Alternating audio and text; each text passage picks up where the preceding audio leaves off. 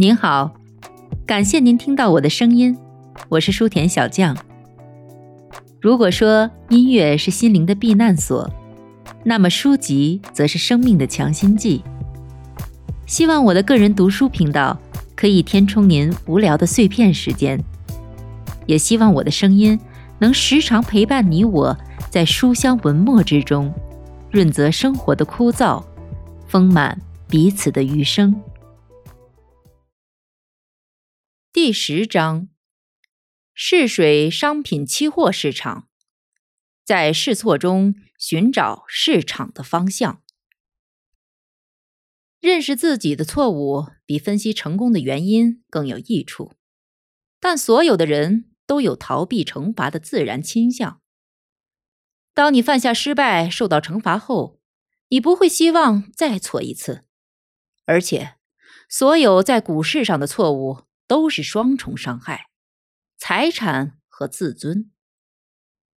但我告诉你一件奇怪的事情：有些股票投机者在犯错误时，事先却是心知肚明的。犯错之后，他又会问自己当初为何要犯错。当惩罚的痛楚结束之后，经过很长时间的思考。他可能会弄清楚自己是怎么犯错的，在什么时候，在什么地方犯错的，但他还是不明白犯错的真正缘由。他只是咒骂自己几句，然后就置之不理了。当然了，如果一个人既聪明又幸运的话。他不会犯两次同样的错误，但还是成千上万大同小异的错误，那就难保不犯了。错误的家庭成员实在是不胜枚举。每当你想看看自己是不是会做傻事儿时，总会有一个错误潜伏在你身边。如果让我告诉你，让我损失一百万美元的第一个错误，那就必须从我首次当上百万富翁说起。当时是在一九零七年十月发生大崩盘之后。就我的交易来说，一百万美元的积蓄仅仅意味着更多的保证金而已。金钱。不会给交易者带来更多的危机，因为无论贫富，他都可能犯错，而且永远都是令人不快的。当一个百万富翁行走在正确的生意之路上，金钱不过是他诸多奴仆之一罢了。赔钱从来不会让我困扰，隔一夜我就忘得一干二净了。但是。犯错误，而且不认，就不仅仅是财产上的损失了，更是对心灵的伤害。你还记得迪克逊 ·J· 沃茨讲的一个故事吧？一个人非常紧张，朋友问他出了什么事儿。我失眠。这个紧张的人说：“为什么失眠呢？”朋友问。我手上的棉花期货头寸太大了，一想起这事儿我就睡不着，弄得我筋疲力尽，怎么办呢？卖了吧，卖到你能睡着为止。朋友回答道：“通常来说，一个人总能很快适应环境，这会让他丧失洞察力。”他感觉不到太大的变化，也就是说，他不太能清晰的回忆起以前不是百万富翁时的感觉。他只记得以前很多不能去做的事儿，现在可以做了。每一个年轻人或正常人用不了多长时间就可以丢掉身为穷人时的那些习惯，而忘记自己曾经富有。却需要很长时间。我认为这种现象的原因是金钱带来的欲望，或者说鼓励享受。我的意思是，当一个人从股市上赚到钱以后，他很快就会丧失节约的习惯。但当他亏掉自己的钱之后，却要花很长的时间才能改掉大手大脚的习惯。一九零七年十月，我回补完空头时就开始做多。之后，我决定休息一段时间，放松一下。我买了一艘游艇，计划去南部海域航海旅行。我疯狂迷恋钓鱼，一直准备去大钓一场。我充满期待，希望有一天可以去成，但我没有去成，市场没给我机会。我一向既做商品期货交易，也做股票交易。事实上，我还是个少年的时候就开始在对赌行做期货交易了。这么多年以来，我一直在研究期货市场。但可能没有像研究股市那么专心。比起股票，我更愿意交易商品期货。毫无疑问，期货具有更大的合理性。你可以在交易商品的过程中体验到更多商业冒险的特点。人们可以像处理任何商业问题那样去做期货交易。在期货市场中。你可以用虚拟的理由去对抗或阻碍特定趋势，不过成功只会是暂时的，最终胜出的一定是事实。所以，交易者就像做一般的生意一样，通过认真研究和仔细观察而获利。他可以观察并权衡形势。可以掌握和其他人一样多的消息，无需提防内部炒作集团。棉花期货市场或小麦、玉米市场不会像股市那样出现意外分红或增加分红的情况。从长期看，商品价格只受一条规律的支配：供求的经济定律。在期货市场中，只需要了解供求情况、现况与前景，用不着像做股票那样要对各种事情进行猜测。这就是期货一直吸引我的原因。当然，所有的投机市场都万变不离其宗，报价单显示的信息都是相同的。对任何乐于思考的人来讲。这一点是非常明确的。他只需多问自己几个问题，考虑一下市场形势，答案就会自动浮现出来。但人们总是不愿劳心去提问题，更别说寻找答案了。一般的美国人都很小心谨慎，无论何时何地都是如此，但唯独。当他去经纪公司的交易大厅看盘时，是个例外。不管股票还是期货，在所有游戏中，唯一真正需要在操作之前做的，就是认真研究。但人们却丢弃了平日高度明智的预判和谨慎合理的怀疑。人们用一半的个人财富在股市上冒险。而思考的时间，还不如选一辆平价汽车考虑的久。分析行情这件事儿，并没有表面上看起来那么复杂，当然还是需要经验，但头脑中记住一些基本原则更为重要。分析行情，并不是在为自己占卜命运。盘面不会告诉你星期四下午一点三十五分你的身价会有多少。分析行情的目的在于弄清楚，首先是如何交易，其次是什么时候交易，判断应该是你买进还是抛出。无论是股票、棉花、小麦、玉米还是燕麦。这套方法的作用原理是完全相同的。观察市场行情，即报价单所记录的价格走势，目的只有一个：确定方向，也就是价格趋势。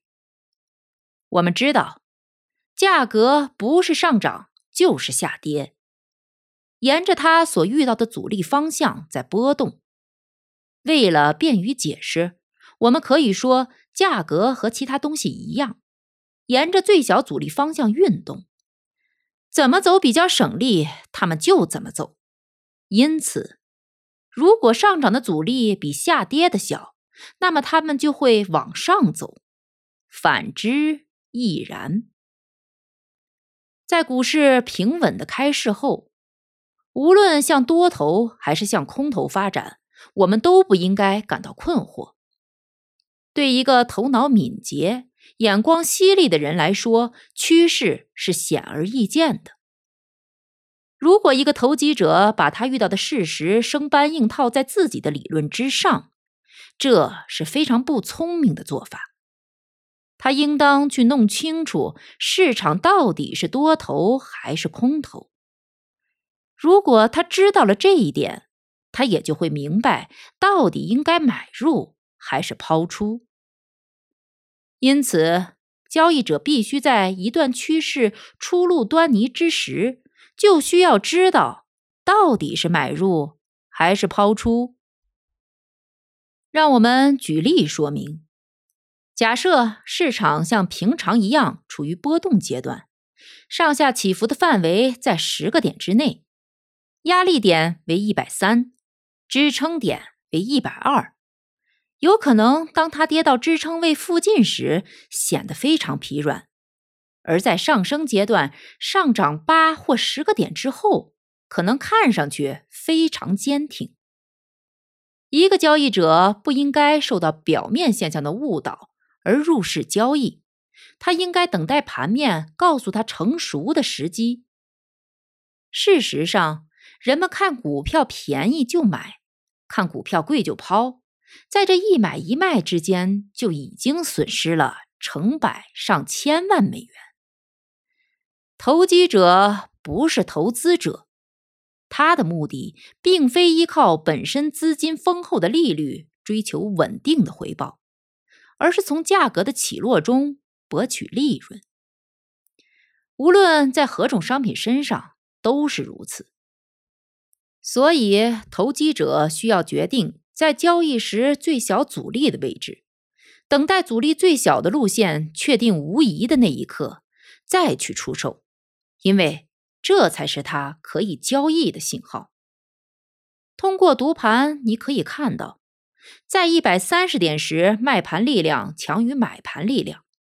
按照逻辑判断，接下来会出现回弹。在到达卖盘力量强于买盘力量的点位时，对盘面浅尝辄止的菜鸟们会以为价格会一直涨至一百五，于是他们就买入了。但当开始回调时，他们或抱着股票不放，或割肉认赔，或反手做空，开始大谈空头意见。但在一百二十点时，股价有了较强的支撑。卖盘超过了买盘，股价回升，空头开始回补。公众经常这样遭受双重损失，但他们顽固不化，始终没有从中吸取教训。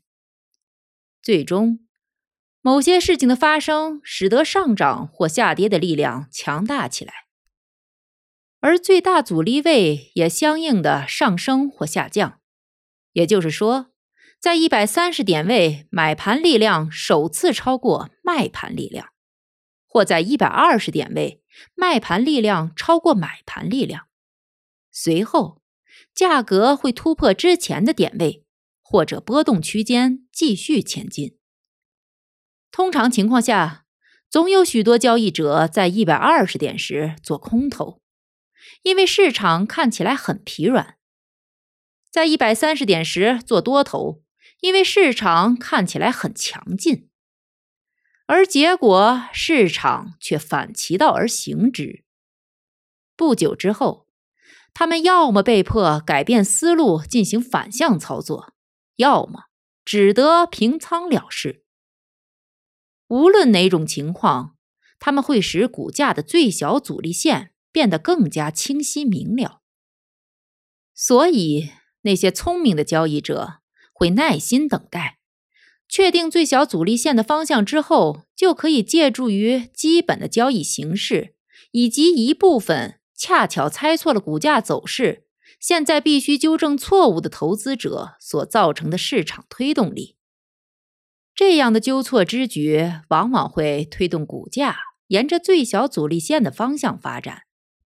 这里我要说的是，我的经验表明，无论何时，只要我确定了最小阻力线，而且我的市场头寸以此为基础，那些意外事件，也就是说那些出乎预料或者无法预见的事情，总会有助于我的市场头寸。不过，我不会将这种经验之谈作为精确的定理或投机的公理。还记得我给你讲过的萨拉托加发生的联合太平洋的交易吧？当时我之所以做多，是因为我发现最小阻力线正在上升。我本应该坚持做多，而不应该听信经纪人说什么内幕人士都在抛出的话。无论公司董事们如何考虑。这与我没有任何关系，而且我也不可能知道他们到底在想什么。但我通过盘面可以看出，而且我确实也看出正在上涨。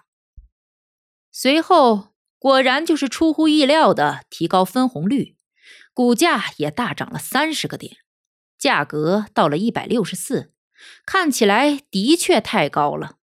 但就如同我以前说的那样。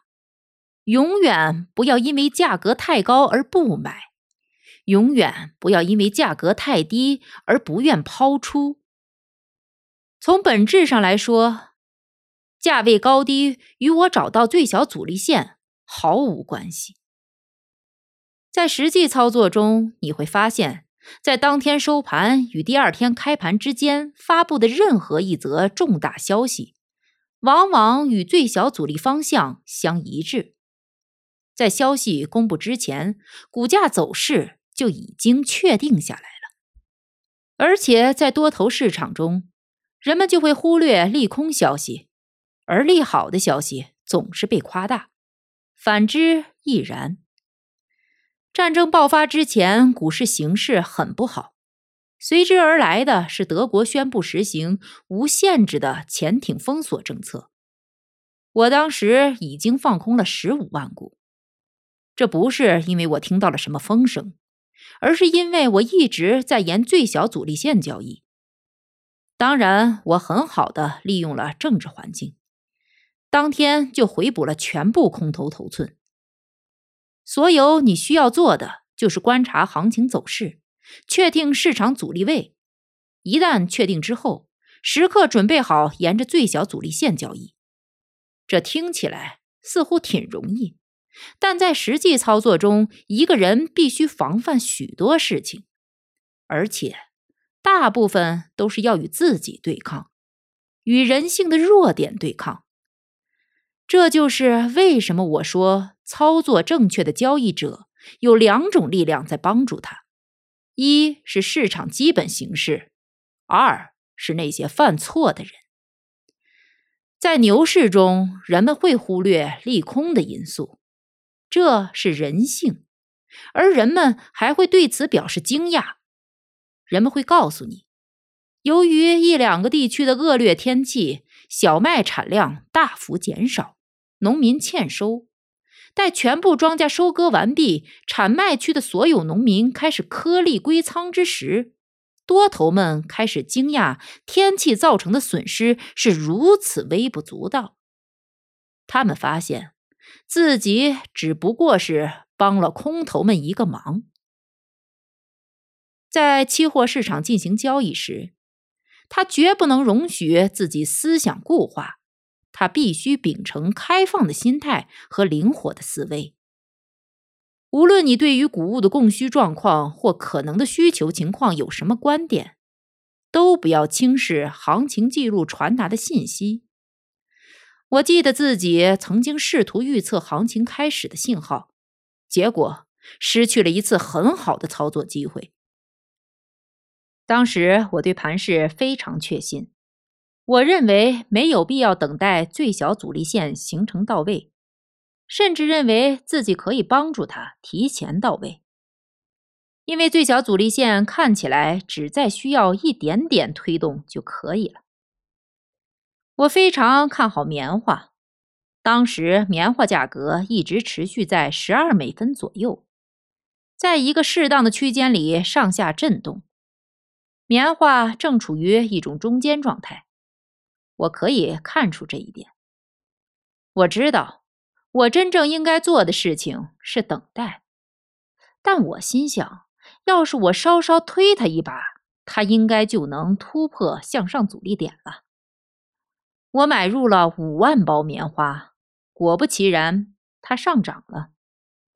同样毫无疑问的是，一旦我停止买入，它也会停止上涨。接着，它开始回调，一直跌到我开始买入的价位。我卖出平仓，它也停止了下跌。我想。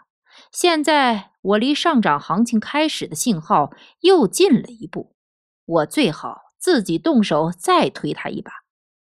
然后相同的事情又发生了：我一买它就涨，我一停止买它就跌，如此反复了四五次，我终于厌倦了，放弃了继续尝试。整个过程花掉了我大约二十万美元。这耗尽了我的资金，没过多久，棉花就开始了涨势，一路不停。如果我不是如此操之过急的话，本可以挣到一大笔钱。太多的交易者都有类似的遭遇，所以我总结出一条规律：在震荡幅度走窄的市场中。如果市场走不出明确方向，只是在一个狭窄的区间内波动，预测下一次大行情是涨还是跌毫无意义。此时你要做的是观察市场，研读盘势，确定无方向震荡的区间有多大，并且做出决定，在价格没有突破向上或向下的边线之前。不要轻举妄动。投机客必须思考如何从市场中赚钱，而不是偏执的要求让盘市行情与自己的判断一致。永远不要和盘市争论，也不要让大盘给你理由或解释。股市中的事后诸葛亮是不会挣到钱的。不久前，我和一群朋友聚会。他们谈起了小麦行情，其中一些人看多，其他人则看空。最后，他们问我的想法。当时我研究小麦市场已经有一段时间了，我知道他们并不想了解任何统计数据或基本形式的分析，因此我说：“如果你们想从小麦上赚些钱。”我可以告诉你们如何去做。他们都说想赚钱，于是我说：“如果你们确定想在小麦上赚钱，就要好好观察，耐心等待，等到它突破一点二美元的时候就买入，这样你们就能很快的赚大钱了。”为什么不现在就买？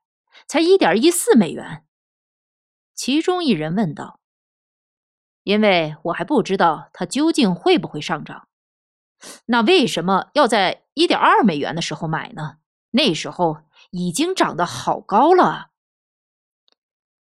你是想盲目下注大赚一笔呢，还是想明智一点投资，赚的少点儿，但保险系数大些呢？他们都说宁可少赚点，但要稳妥一点。于是我说。那就按我说的做。如果小麦突破一点二美元，就买入。正如我所说，我观察小麦已经有一段时间了，这几个月来，其价格一直在一点一美元到一点二美元之间徘徊，从未出过什么特殊的情况。对了，其中有一天，它以超过一点一九美元的价格收市，我早就准备好了。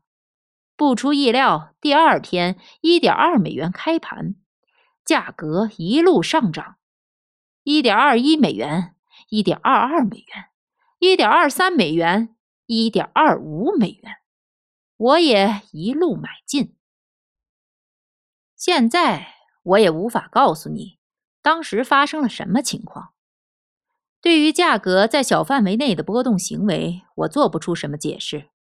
我也不知道它会怎么样的跳出波动区间，是向上突破一点二美元，还是向下击穿一点一美元。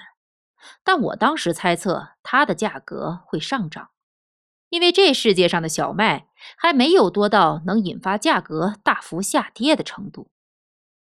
事实上，欧洲人似乎一直在悄悄地买入小麦，而许多交易者在1.19美元左右做空了小麦。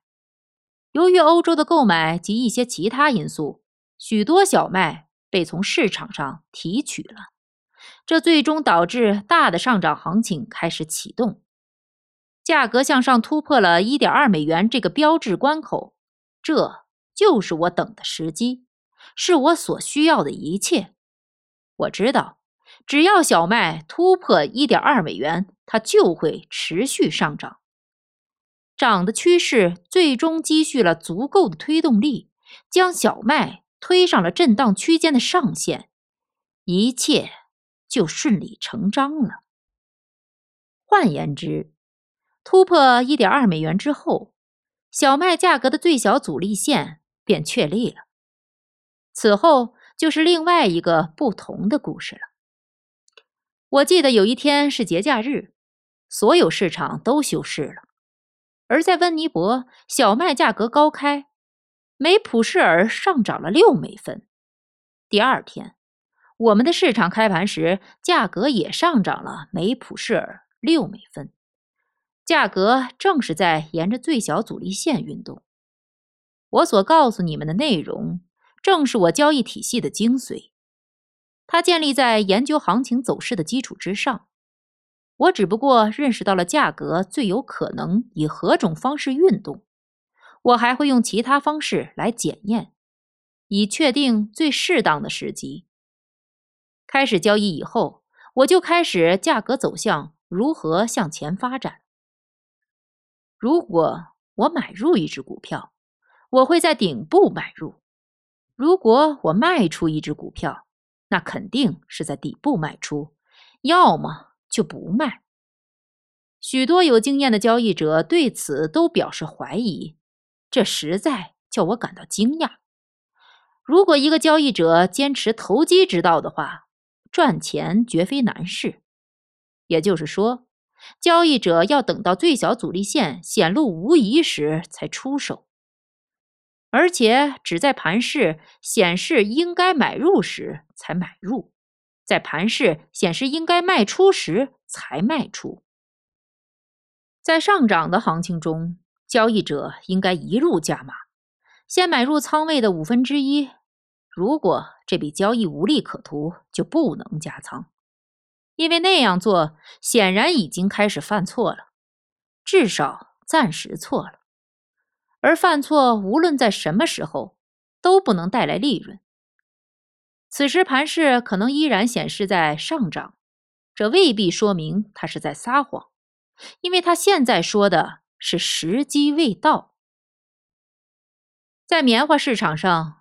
有很长一段时间，我获得了相当大的成功。我有自己的一套棉花操作理论，交易中我以它为准则。假设我决定建立一个四五万包的头寸，那么我会告诉你去研究行情走势，看看到底该买还是该抛。假设最小阻力线显示将出现上涨行情，我会先买入一万包，完成这笔买入交易后。如果市场在我的最初买入价的基础上上涨了十个点，我会再次买入一万包。以此类推，如果我能得到二十点的利润，或者一包赚一美元，我会再买入两万包，这样我就满仓了。这就是我做交易的方法。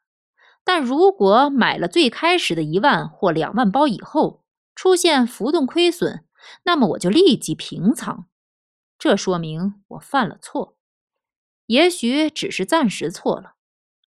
正如我之前所说的，凡是开头出错，便绝不会有利可图。我一直坚持自己的交易体系，因此一次大行情也没错过。在逐步加码直至满仓的过程中，我总会先亏掉五六万美元去试探市场的反应。这看起来是个成本过于昂贵的测试，但其实并不是这样的。当真正的行情开始时，这点亏损立刻就能赚回来。在正确的时间做正确的事，你一定能获得回报。我记得我之前还说过，这就是我所谓的交易体系，只在赚钱的时候才重仓操作，而在赔钱的时候只亏一点探测性的赌注而已。这种做法是非常明智的，通过简单的算术就能证明。如果按照我说的方法去交易，就总可以持有盈利的头寸，赚得丰厚的回报。专业交易者们总会有一些这样那样的交易体系，这些体系是建立在他们个人经验之上，受他们的投机态度或内心的欲望所主导的。我记得在棕榈海滩遇到一位老绅士，他的名字我记不住了，也一下子想不起来了。我知道他走在内战期间就回来了，在华尔街摸爬滚打已经有些年头了。有人告诉我，他是个非常聪明的怪老头，经历了不少大风大浪，总是说太阳之下没什么新鲜事儿，股市上尤其如此。这位老先生问了我许多问题，当我说完我通常的操作手法之后，他点着头说：“是的，是的，你做的很对。”你的操作方法、思维方式与你的操作体系完全契合。我记起了帕特·赫恩，你听说过吧？他可是个出名的大玩家。他在我们那儿开过户。他是个非常聪明的家伙，而且非常有勇气。他靠股票赚了不少钱，所以总有人向他讨教。但他从来不说什么。如果他们直截了当的求教自己的操作是否明智，他会说出他最喜欢的赛马场上的箴言：“不下注，你就永远不知道输赢。”他就在我们公司交易，他会先买一百股某只表现活跃的股票，当股价上涨或者上涨百分之一，他就再买一百股，以此类推。他常说，他参与这种游戏可不是给别人挣钱，因此他总在最后一笔买单以下一点的位置设置止损点。当价格继续上涨，他就将止损点相应的上移。只要有百分之一的回调，他就平仓离场。他声称，让自己亏损超过一个点是毫无道理的，无论这个亏损来自于他原有的保证金。还是他的账面利润都是如此。你知道，职业赌家对长线不感兴趣，只想要稳妥的钱。当然，如果有合适的机会做长线，还是不错的。帕特在股市上从不听信小道消息，也从不指望抓住在一周就上涨二十个点的机会。他只想稳稳当当的赚钱。供养自己富足的生活。我在华尔街遇到过成千上万的外行中，只有帕特·赫恩一个人把投机看成是和轮盘赌一样纯靠运气的游戏。不过，他很有思想，有一套自己相当可靠的下注方式。赫恩去世之后，我们有一个过去常和帕特一起做交易的顾客，用他的方法在拉克万纳这只股票上赚了十多万美元，然后转去做其他股票，因为他赚了好多钱，觉得用不着再用帕特的方法了。当然，价位回调时他没有设止损，反而听之任之，好像损失是利润似的。当然，钱全亏光了。他最后离场时还欠了我们几千美元。他四处闲荡了两三年，赔光后他还一直狂热的炒股。不过，只要他自我约束，我们也没有反对的。我记得他常常公开承认自己不按帕特·赫恩的方式交易，简直愚蠢透顶。而且有一天，他十分激动地跑来找我。求我让他在我们公司放空某只股票。他过去是个好客户，也是个非常不错的年轻人，所以我告诉他，我个人愿意给他的账户做担保，让他放空一百股。他放空了一百股 Like Shore，那是一八七五年，当时比尔特拉福斯正在砸盘。我的这位朋友罗伯茨选择了非常正确的时机，放空了莱克肖尔，并且在下跌的过程中，他一直抛出，就像他在以前成功的日子里做的那样，遵守帕特和恩的操作方法，而不是听从欲望的召唤。好吧，罗伯茨以金字塔式加码，成功的做空了四天。他的户头收入了一点五万美元的利润。我注意到他没有设定止损，于是就提醒他。但他说暴跌还没完全开始呢，他可不想被一点的反弹就吓破了胆。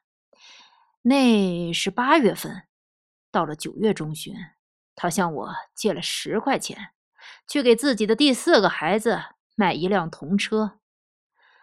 他没有坚持自己证实了的操作体系，这就是大多数人的问题所在。说完，老先生向我摇了摇头。他是对的。有时我在想，投机一定是件非同一般的事情，因为我发现，普通投机客总是站在自己天性的对立面。所有人都有无法避免的弱点，这正是成功投机的致命伤。这些弱点，往往也是投机同行们最喜欢的。而当从事不像交易股票和期货那么危险的冒险活动时，他们却又总能克服这些弱点。投机商最大的敌人，往往来自于内心。它与人性的希望与恐惧是不可分割的。在投机交易中，当市场对你不利时，你每天都希望这是最后一天。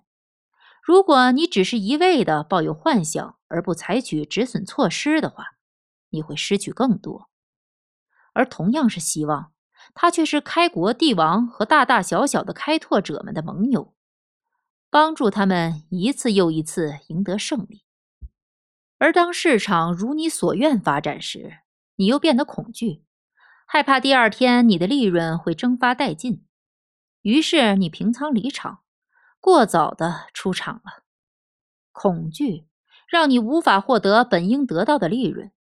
成功的交易者必须与希望和恐惧这两大根深蒂固的本能进行斗争，他必须对抗自己本能的冲动。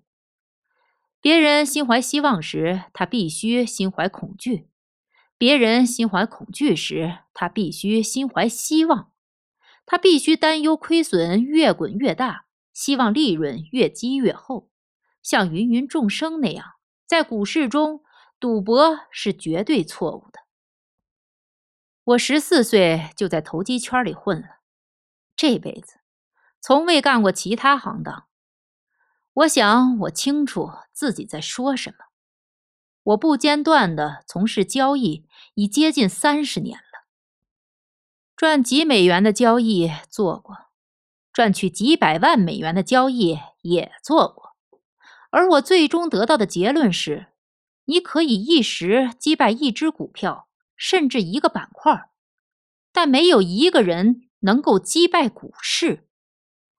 你可以在某一次棉花或谷物交易中赚到钱，但没有人可以战胜棉花市场或谷物市场。投机就像赛马一样，你可以在一场赛马中获胜，但你不可能击败赛马游戏。如果我知道如何使我的上述言论更加有说服力和感染力。我一定会这么做的。无论任何人提出什么反对意见，都无法改变我的观点。我深知我所说的话都是正确且毋庸置疑的。